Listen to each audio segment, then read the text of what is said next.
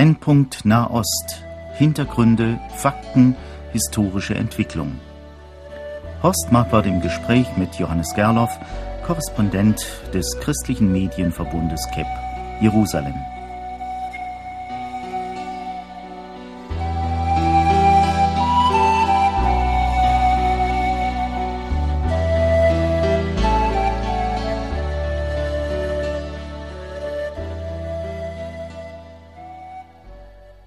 Verehrte Hörerinnen und Hörer, in den letzten Wochen war Johannes Gerloff wieder in Deutschland unterwegs und hat an einer Reihe von Orten Vorträge gehalten.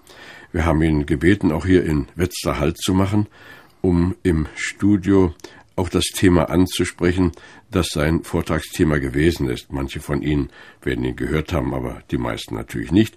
Und darum dachte ich, dass dieses Thema Sie vielleicht auch, auch interessieren würde.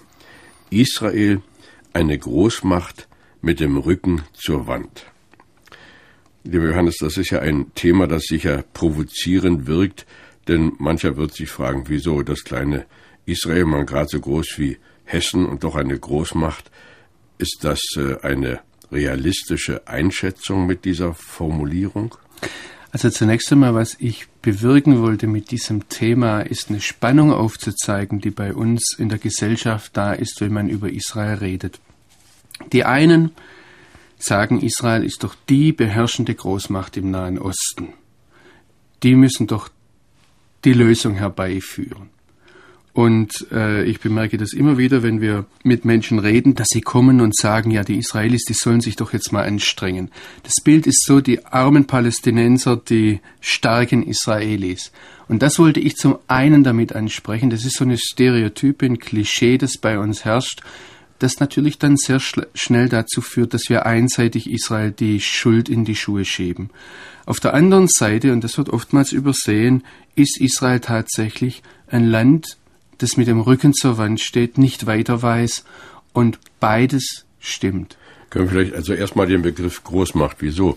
Also wenn man eben die vielen Palästinenser, die Araber und all das sieht, was an Gegnern sich formiert, hat man ja den Eindruck, die sind viel mächtiger. Ist dann nicht doch der Ausdruck äh, Israel Großmacht etwas überzogen? Also um was es mir zunächst einmal ging und was ich dann auch erkläre in diesem Vortrag, ist, dass Israel ein Land ist, das gesegnet ist. Und äh, ich denke da an die Gesellschaft, an die Kultur. Es ist eine unwahrscheinliche Vielfalt in diesem Land. Da kommen Menschen aus 120 Nationen zusammen, die jeder seine ähm, Bildung, seine Mentalität, auch seine Begabungen mitbringt. Ähm, Israel ist geografisch von der Natur her ein unwahrscheinlich gesegnetes Land. Sie haben es gerade schon erwähnt, Größe vom Bundesland Hessen. Und wir haben in diesem Bereich vier oder fünf Klimazonen. Und auch im wirtschaftlichen Bereich kann man das sagen und dann natürlich auch im militärischen Bereich. Ich habe das Wort Großmacht gewählt, natürlich auch, um die Leute etwas zu kitzeln. Es ist überzogen, aber es soll den Haken sein, um die Leute hier auch aufmerksam zu machen. Gehen wir vielleicht diese verschiedenen Begriffe noch ein bisschen an. Sie haben also gesprochen von der Bildung. Äh, das deckt sich vielleicht mit einer Nachricht, die ich in der Presse fand. Da hat vor einiger Zeit in den Vereinigten Arabischen Emiraten eine Literaturveranstaltung stattgefunden, also eine Art Büchermesse. Und ähm, da hat man in einem der Seminare bemängelt, dass in den arabischen Ländern eigentlich wenige Übersetzungen von Literatur aus anderen Ländern vorliegt. Und dann hat einer der Veranstalter dort gesagt, Israel übersetzt in einem Jahr mehr Bücher als alle arabischen Länder zusammen. Das erscheint mir natürlich trotzdem ungeheuer. Es sind einige Dinge, die in diesem Bereich, wenn man etwas näher hinsieht, atemberaubend sind. Aber ich kann das auch aus der persönlichen Erfahrung sehen, wenn ich sehe, dass unsere Kinder zum Beispiel Musikunterricht bekommen, weil wir so ein großes Angebot an Musikern haben, an Musiklehrern, qualifizierten Musiklehrern aus der Sowjetunion, äh, geschieht es auf höchstem Niveau. Man hat sich den Witz erzählt in den 90er Jahren, dass von den russischen Juden, und das war ja ungefähr eine Million, die da eingewandert sind nach Israel innerhalb eines Jahrzehnts, wer da nicht seine Geige unter dem Arm hatte, der war Pianist. Hinzu kommt, dass das Ärzte sind, dass es äh, Militärs sind, Leute, die auch in der, in der Roten Armee gedient haben, dass es Naturwissenschaftler sind. Da ist ein unwahrscheinliches Potenzial nach Israel hineingekommen. Und das mit den Büchern, die hier übersetzt werden, das wundert mich überhaupt nicht Äh, Israel ist nach wie vor das Volk des Buches, auch wenn man auf die Buchmesse dort geht, ist eine unwahrscheinliche Vielfalt und ein unwahrscheinlicher Reichtum, den sich dieses Volk auch in diesem Bereich leistet, obwohl es nur sieben Millionen Menschen sind. Wirkt sich das auch in der Schulbildung und in der universitären Ausbildung aus? Ich habe jetzt äh, die PISA-Studie für Israel nicht ganz äh, gewärtig. Es ist auch so, dass in Israel das Schulwesen etwas freier ist als hier. Das heißt, es gibt auch sehr viel mehr Privatschulen oder Schulen, die eine gewisse religiöse Gemeinschaft angebunden sind. Das heißt christliche Schulen, arabisch-christliche Schulen oder orthodox-jüdische Schulen. Und da wird das Bildungsniveau zum Teil auch sehr unterschiedlich sein. Aber ich würde schon mal sagen, also was ich äh, bei meinen Kindern beobachte, wir sind eine ganz normale Familie, da gibt es Unterschiede, aber wenn ich das, das Gesamtbild sehe, dann denke ich nicht, dass unsere Kinder dadurch etwas verpassen, dass sie jetzt in Israel aufwachsen. Ja, da wird manches Elternpaar, das hier zuhört, vielleicht neidisch werden. Nun war also Bildung, das nächste Stichwort war Geografie. Die, Sie sagten, die geografische Lage ist so günstig, dass fünf Klimazonen sind. Können Sie das noch ein bisschen erläutern? Ich wollte hier nur einen Bereich einfach andeuten, in dem Israel auch was ganz, ganz Besonderes ist und ich würde sagen, schon von der geografischen Lage her gesegnet ist, schon von daher prädestiniert ist, eine in Anführungsstrichen Großmacht zu sein, praktisch am Schnittpunkt dreier Kontinente. Das können wir an dem Punkt festmachen, dass wir vier oder fünf Klimazonen haben. Wir haben den nördlichsten Punkt tropischen Klimas im Huletal oder in Engedi, je nachdem, wo man das sieht. Wir haben alpines Klima auf dem Hermon, wir haben mediterranes Klima, wir haben Wüstenklima. All das trifft hier zusammen und wir können innerhalb kürzester Zeit von einer Klimazone in die andere fahren. Man merkt zum Beispiel auch einen anderen Punkt. Jetzt im Frühjahr kommen eine halbe Milliarde Zugvögel über Israel. Man soll sich da mal eine Karte vornehmen und dann sieht man, im Osten sind die großen Wüstengebiete, im Westen von Israel aus gesehen ist das Mittelmeer und die, die großen Zugvögel vor allem, die fliegen nicht gerne lange über, über Wasser. Ich denke jetzt an einen Storchenschwarm vor ein paar Jahren, der eine Sensation war. Da waren 107.000 Weißstörche die innerhalb von 20 Stunden über Israel hinweggezogen sind. Wir haben riesige Schwärme von Kranichen oder auch Greifvögeln. Ähm, das ist natürlich zum Freude der, Mensch, der, der Menschen dort. Das heißt, äh, ich sage das jetzt etwas ähm, spöttisch, ja, wenn so ein Geschwader von Pelikanen sich auf einem Fischteich mit, niederlässt und da plötzlich ein paar Tonnen Fisch mitgehen lässt, ist das natürlich eine große Freude für die Fischzüchter. Aber es ist was, es ist ein Riesenpotenzial. Es gibt Leute, die kommen jedes Jahr nur wegen des Vogelzugs nach Israel. Da kann man sich also nur freuen, besonders wenn man auch ein Verhältnis zu Gottes schöner Schöpfung zur Natur behalten hat. Wir wollen ja erforschen, ob der Begriff Israel eine Großmacht mit Recht ausgesprochen wird. Wie sieht's denn auf einem anderen Gebiet aus? Sprechen wir mal von der Wirtschaft. Also wirtschaftlich, denke ich, kann man das durchaus sagen. Ähm, ich muss jetzt dazu sagen, ich bin kein Wirtschaftsfachmann. Das ist eines der Gebiete, das ich gerne anderen überlasse. Das heißt, ich spreche da als Laie, aber es gibt doch ganz bestimmte Dinge, die man hervorheben kann und die man auch als einfacher Mensch sieht. Im vergangenen Jahr hatte Israel einen Monat lang einen Krieg, der sehr, sehr teuer war, in dem große Ausfälle zu beklagen waren. In diesem Monat saßen eine Million Israelis von sieben Millionen Bürgern einen Monat lang im Bunker, konnten nicht zur Arbeit gehen.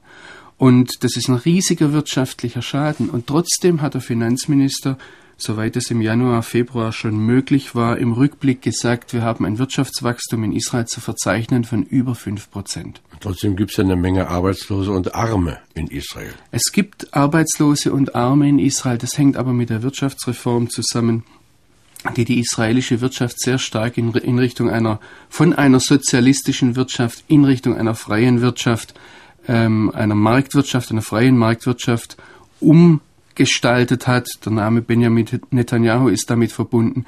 Es gibt einen großen Unterschied zwischen arm und reich. Das stimmt.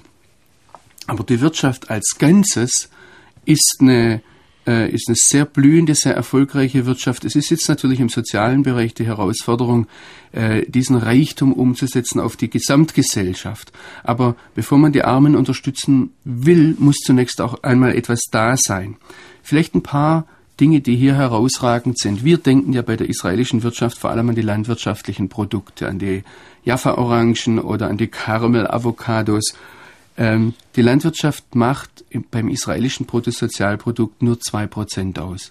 Das heißt, das, worauf wir uns oftmals konzentrieren, auch auf die Weine, äh, die aus, dem, aus Israel kommen, ähm, das ist ein so kleiner Teil, das könnte man praktisch vernachlässigen. Das ganz große Potenzial liegt im Hightech-Bereich, ähm, wo Israel an vorderster Stelle steht, neben Silicon Valley in den USA, ähm, sie haben heute kaum mehr einen PC weltweit, in dem nicht Teile aus Israel sind. Auch in der Software, in diesen Bereichen sind die Israelis sehr, sehr erfolgreich. Israel ist heute, da erinnere ich noch einmal an die Bücher, die wir vorhin erwähnt haben, Israel ist heute der Exporteur von Know-how, von Wissen, von Innovationen, steht Israel heute weltweit an erster Stelle. Wie sieht das denn aus? Äh, militärisch ist doch Israel wahrscheinlich keine Großmacht, oder? Auch das ist ein Punkt, ähm, wo ich sagen würde, doch, es ist eine Großmacht. Wir, wir müssen das, was ich jetzt sage, mit sehr viel Vorsicht behandeln, ähm, weil natürlich Militärs ihre Karten nicht offen vor uns auf den Tisch legen. Es gibt ganz große Bereiche, und das müssen wir ganz nüchtern sehen, die sehen wir nicht. Wir dürfen uns allerdings auch nicht täuschen lassen von der öffentlichen Meinung. Die öffentliche Meinung heute in Israel ist so, zum Beispiel im Blick auf den Krieg im vergangenen Jahr, dass die Israelis sagen, ja, wir haben diesen Krieg verloren. Ähm, es ist eine ganz große Krise da im Bereich der Psychologie, im Bereich der Stimmung in Israel. Und ich denke auch hier in Europa werden die meisten Leute übereinstimmen, Israel hat diesen Krieg verloren. Daneben stehen aber Aussagen von Militärs. Ich denke jetzt an einen General in Israel, der uns im vergangenen Jahr klargemacht hat, dass es heute kein Land gibt im Nahen Osten, das die Existenz Israels auf konventionelle Weise bedrohen könnte. Das heißt, Israel ist tatsächlich die starke Armee, und da bringt es uns auch nicht viel nebenbei gesagt, jetzt Panzerzahlen gegeneinander aufzurechnen. Die Syrer haben viele Panzer, das stimmt, aber wir wissen nicht, ob die funktionsfähig wären. Die haben seit zehn Jahren keine Ersatzteile mehr bekommen. Äh, die waren da auf die Sowjetunion angewiesen und da haben sie ein Nachschubproblem.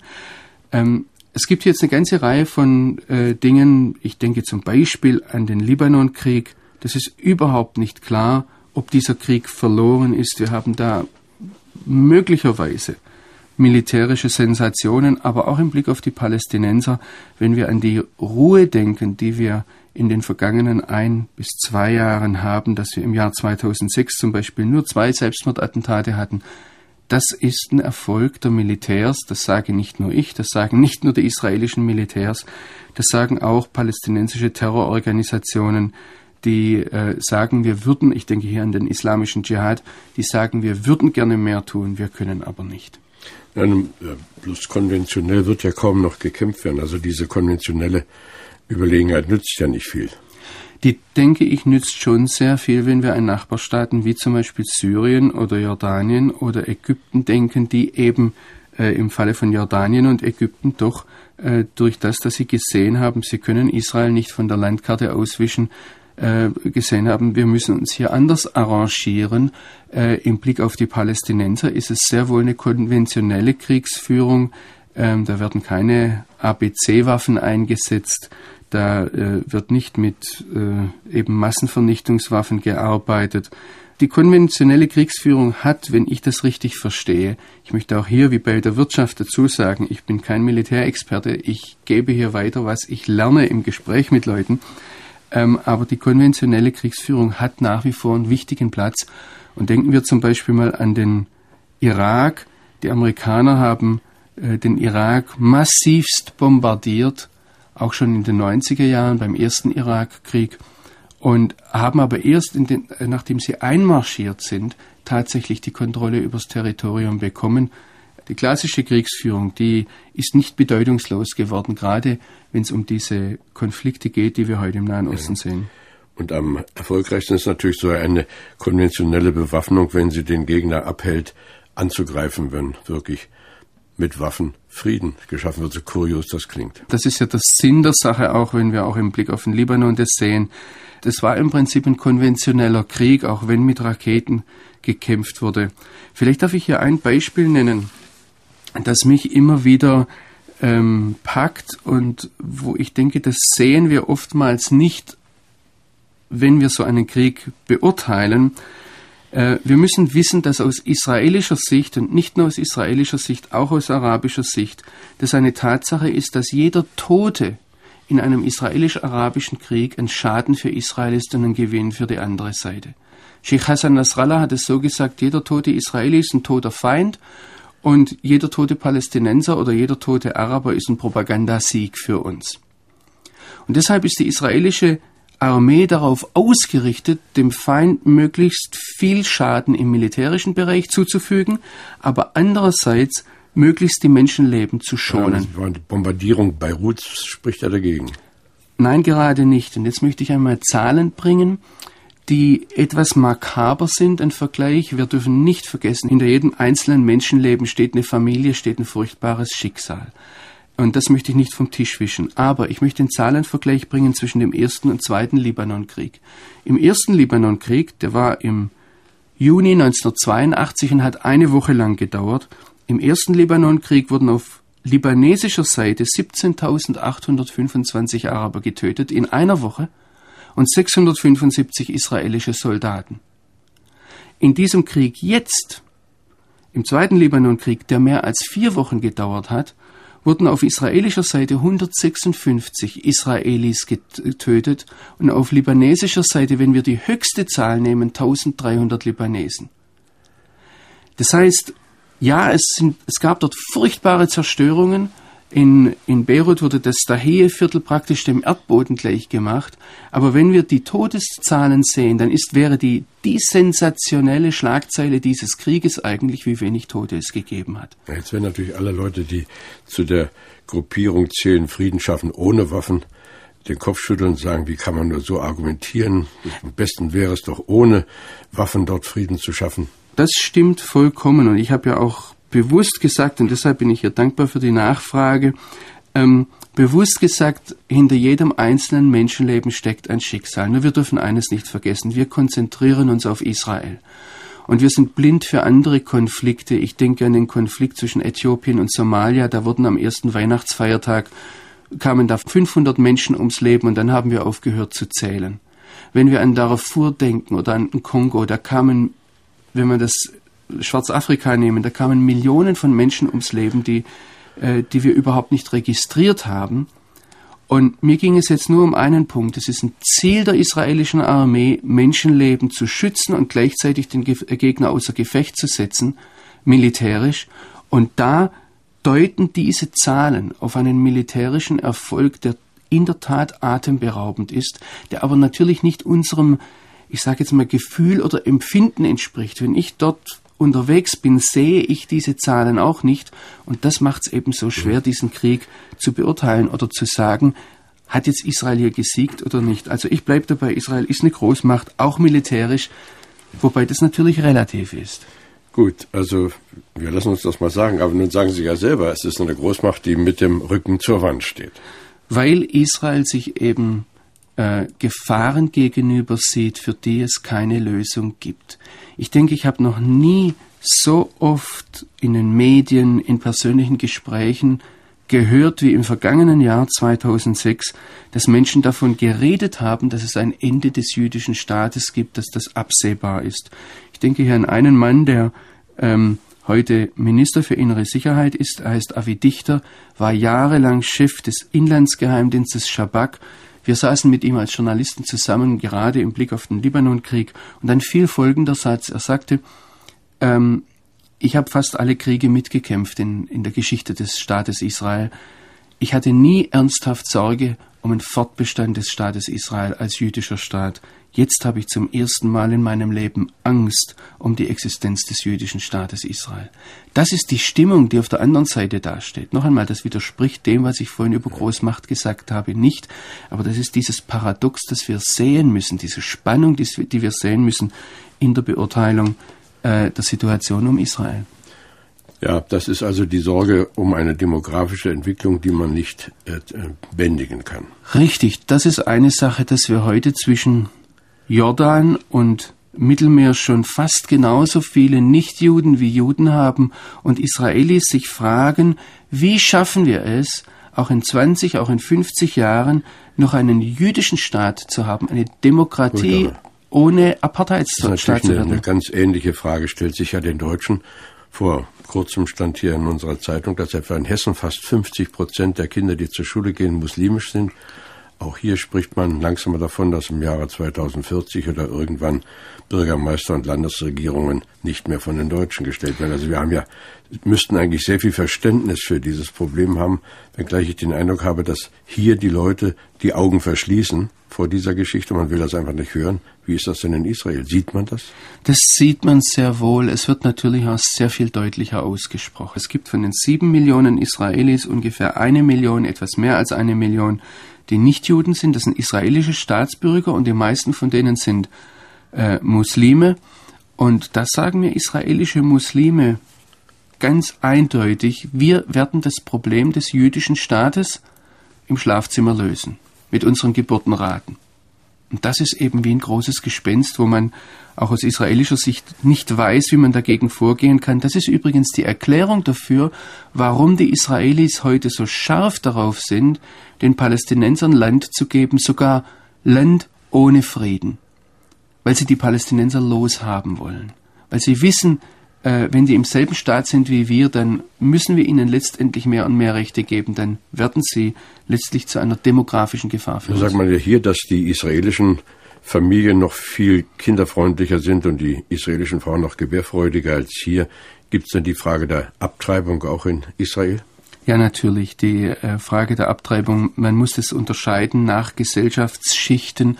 Also die orthodoxen, gläubigen Familien äh, haben natürlich sehr, sehr viele Kinder und dort ist die Abtreibung auch nicht so das große Problem, weil es gibt zum Beispiel auch eine jüdisch-orthodoxe Organisation neben einer messianisch-jüdischen Organisation, die sich gegen Abtreibungen engagiert.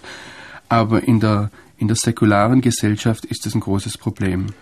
Ja, nun also mit dem Rücken an der Wand aufgrund der demografischen Bedrohung, aber was das ist ja sicher nicht der einzige Grund. Nein, ich habe vorhin die Auseinandersetzung mit den Palästinensern genannt und da können auf der einen Seite militärische Erfolge verzeichnet werden. Auf der anderen Seite ist es so, dass sich jeder darüber im Klaren ist, dass man diesen Terror nicht durchs Militär lösen kann. Man muss zur Wurzel dieses Terrors kommen. Und wir haben ja in dieser Sendung schon öfters darüber gesprochen, dass die Palästinenser auf, auf religiöse Art und Weise dazu motiviert werden. Ich erinnere an das Zitat, das ich hier wohl schon öfters gesagt habe, dass mir ein Hamasmann einmal gesagt hat, unsere jungen Leute sterben nicht, weil sie keine Hoffnung haben. Sie gehen in den Tod, sprengen sich in die Luft, weil sie Hoffnung haben, weil sie wissen, dass nach diesem Leben das Eigentliche kommt. Und einer solchen Motivation ist man als Politiker mit politischen Mitteln hilflos ausgeliefert. Da steht man wirklich mit dem Rücken zur Wand und sagt, diese Motivation kann ich nicht durch mehr Geld, nicht durch mehr Bildung, nicht durch mehr Hoffnung, auch nicht durch einen Palästinenserstaat einfach vom Tisch wischen. Ja, da fällt mir die Liedstrophe ein, es wird nicht Friede werden, ehe Jesu Liebe siegt und dieser Kreis der Erden ihm zu den Füßen liegt. Es wäre doch wunderbar, wenn unsere Botschaft da durchdringen würde, aber wenn man hineinhört in die Gespräche, wird den Christen immer nur vorgeworfen, ihr mit eurer Kreuzzugsmentalität ist ja gar keine Chance, dass unsere Botschaft sich ausbreitet. Ich sehe eine Chance, vielleicht nicht in der breiten Masse, aber ich denke an eine Begegnung mit einem orthodoxen Juden, einem nicht Jesusgläubigen Juden, aber bibelgläubigen Juden, der hatte eine Begegnung in Amerika mit einem ehemaligen palästinensischen Terroristen. Und dieser Terrorist hat ihn als orthodoxen Juden in die Arme geschlossen und hat gesagt, seit ich Jesus kennengelernt habe, habe ich erkannt, dass ihr von Gott erwählt seid und ich habe euch lieb. Und dann hat dieser orthodoxe Jude jetzt ein Buch geschrieben, das heißt auf Englisch uh, Israel's Survival Through Christian Revival, Israels Überleben durch christliche Erweckung. Und er sagt, die Lösung des Nahostkonflikts liegt eigentlich da, dass ihr Christen Missionare in die islamische Welt schickt und diese Leute von innen her verändert werden. Also das gibt Leute, selbst Leute, die nicht Jesusgläubig sind, die das erkannt haben. Ja, das gibt uns doch große Hoffnung. Das Ganze ist ja überhaupt also ein sehr religiöses Problem, wenn man also weiß, dass der iranische Staatspräsident ja die Wiederkunft des zwölften Mahdi erwartet. Das ist ja etwas, was äh, uns Christen so ein bisschen erinnert an die Wiederkunft Christi. Ja, und das ist in der Tat neben der Bevölkerungsentwicklung und neben der Motivation für den Terror die dritte große Bedrohung, wo sich Israel mit dem Rücken zur Wand sieht und wo Israel keine Lösung sieht, und zwar diese theologische Überzeugung, ich möchte es jetzt hier ganz vorsichtig sagen, das sind nicht alle Muslime, die so denken. Das sind auch nicht alle Schiiten, das sind auch nicht alle Iraner. Vielleicht ist es nur eine relativ kleine Gruppe um den iranischen Präsidenten Ahmadinejad, die die Vorstellung haben, dass dieser Mahdi kommen soll, dieser Messias, das war gerade schon ganz richtig gesagt. Und da gibt es auch eine Ähnlichkeit mit unserem christlichen Messias oder, oder dem jüdischen Messias äh, und den biblischen Vorstellungen. In der Bibel sagt die Prophetie, dass es vor dem Kommen Christi eine große Völkerschlacht geben wird. Ähm, wir denken da an Gog und Magog, wir denken an Harmageddon.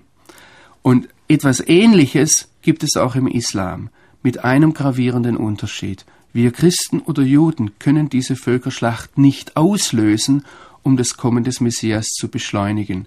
Aber diese Leute um Mahmoud Ahmadinejad denken, sie könnten eventuell das Kommen des Mahdi und das Friedensreich, das islamische Weltreich, das mit ihm kommt, beschleunigen, indem sie ein weltweites Blutbad auslösen.